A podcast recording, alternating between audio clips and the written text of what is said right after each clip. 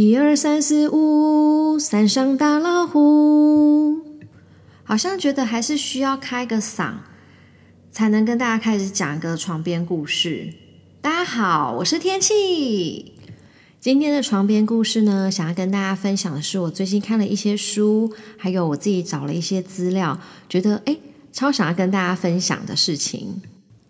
不知道大家对于讲到宋朝、中国宋朝这个时代，会有什么样的既定的印象呢？今天想要跟大家分享的就是宋朝，我觉得宋朝文化有趣的事情。一般人的印象里面呢，我们通常不会说宋朝是一个盛世，呃，就像是说唐朝，我们通常会说它是盛唐时代，因为北宋跟南宋的面积加起来。实在是跟汉唐两个朝代完全不能相比拟的，很小。而且宋朝呢又重文轻武，南北宋两个朝代加起来大概才三百多年左右。虽然宋朝的土地面积小，外武又多，但是其实那时候宋朝经济还算是不错的，堪称中国历史上最幸福的朝代。怎么说呢？诶，那个时候啊，我们应该有很多。呃，印象很深刻的文学家，像是呃苏东坡、苏轼、苏辙、王安石、欧阳修等等人，有很多的文学家创造出很棒的诗词作品。上至宫廷，下至百姓，他们不管有没有钱，都喜欢去看表演、听说书或是听戏。它是一个没有明显阶级观念的时代，是个雅俗通识的时代。其实宋朝人也蛮懂得享受的哦。我们现在过的很多节日，其实都是在宋朝那时候固定下来的，像是春节、清明节、端午节、中秋节等等。春节的时候啊，也会像现在一样有购物城，让大家可以去除旧布新的买年货，是一年欢愉的开始。然后他们的清明节，让我们应该很羡慕哦，是有七天的国定假日，那也是一个黄金周。大家都可以出门去郊游啊、踏青啊，他们的皇家也会在这时候开放给民众参观，就像是我们的总统府有时候也会开放给我们参观一样。那端午节的时候呢，宋朝人也开始喜欢吃粽子，有各式各样的粽子，口味很多种，咸甜都有，而且他们还发明了一种叫做解粽叶的游戏，就是把粽叶解开。比较粽叶的长短，这可以用来赌博啊、赌酒等等。中秋节的时候啊，他们也是跟现在一样，也会跟家人团聚，然后去登高赏月，然后祭祀月亮啊、祈福。通常吃的应景糕饼啊，那时候不叫月饼，是叫圆饼或是团圆饼。他们在中秋节的时候啊，也会彻夜的狂欢，然后有通宵营业的夜市哦。他们也会去河边放水灯，有那么多精彩的活动，所以据说中秋节是宋朝人非常喜欢过的一个节日。那其实我们现在这个年代流行的很多东西，也是宋朝那时候就有了。我们现在不是会追百货公司的周年庆吗？其实宋朝的时候也有购物节呢。每年双十一、双十二的时候啊，很多网络电商不是会搞各种促销的活动吗？那时候宋朝他们也流行有购物节，就像是春节啊、元宵等等重要节日，一般情况都会有那种大型庙会。所以呢，大家去赶一场庙会，差不多等于现在过一次购物节了。在这个重要的节日啊，他们官方也会解除宵禁，所以市集会比往常热闹很多。他们也会。搞很多促销的活动，在这时候呢，官方就会解禁，大家可以玩官扑。官扑是上至皇帝，下至老百姓都非常喜欢玩的一种游戏，类似转盘的抽奖，就是以小博大。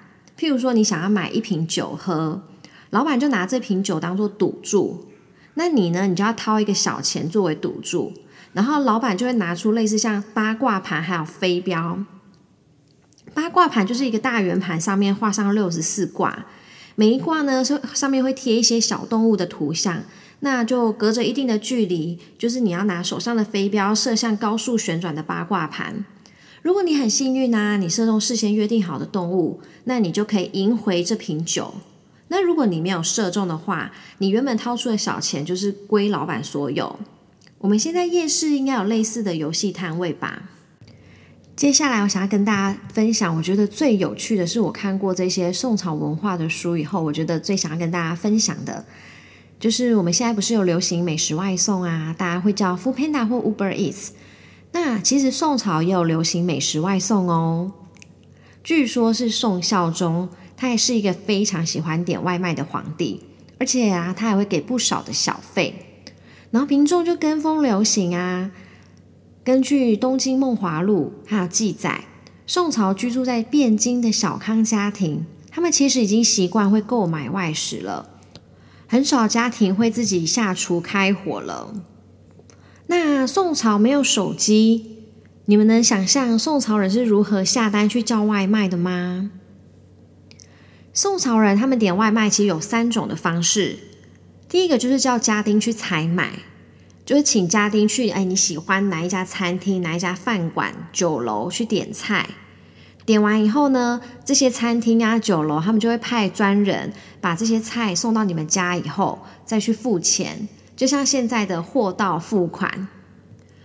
第二种呢，是你们可以跟你们喜欢的餐厅签下长期的外卖合同。这些餐厅呢，就会定期定时的啊，把你们喜欢的餐点送到你们家中。还有第三种，是各个餐厅呢，他们会派店员到各个娱乐场所去兜售他们的餐点。因为宋朝的时候经济很发达，所以他们其实他们县城里面啊，他们的娱乐场所是很多的，然后也会聚集不少人，所以商家就会把事先准备好的餐点带去现场叫卖。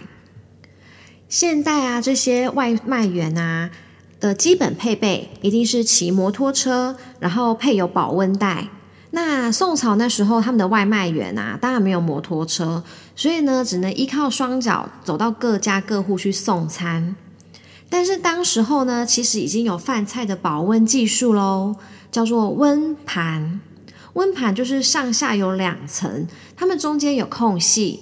所以只要在使用之前呢，在中间的夹层倒入热水，就能达到保温的效果。诶，那大家都应该有听过《清明上河图》这张图吧？这张图呢是画给皇帝看的，所以呢主要呈现的就是当时候国家是安定和平的现况。那在这张图中呢，一个小角角。我们会发现说，有画着一群人围在一个像算命的摊子。算命呢，在宋朝也是一件全民运动哦。上到皇帝任命官员，下到说，哎，想要发财的百姓，或是想要金榜题名的读书人，他们都会去算命。那常常听的风水，风水这个词，其实也是在宋朝开始应运而生的。很多人看房子啊，看墓地，他们都会参考风水。那宋朝也出版了很多算命还有风水的相关的书籍，其实让很多人可以在家做自学的。